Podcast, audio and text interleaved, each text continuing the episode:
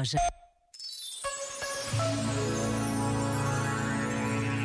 A Jornada Mundial da Juventude está a acontecer em Lisboa, onde se vivem grandes momentos de alegria neste encontro do Papa Francisco com os jovens, celebrado por todos.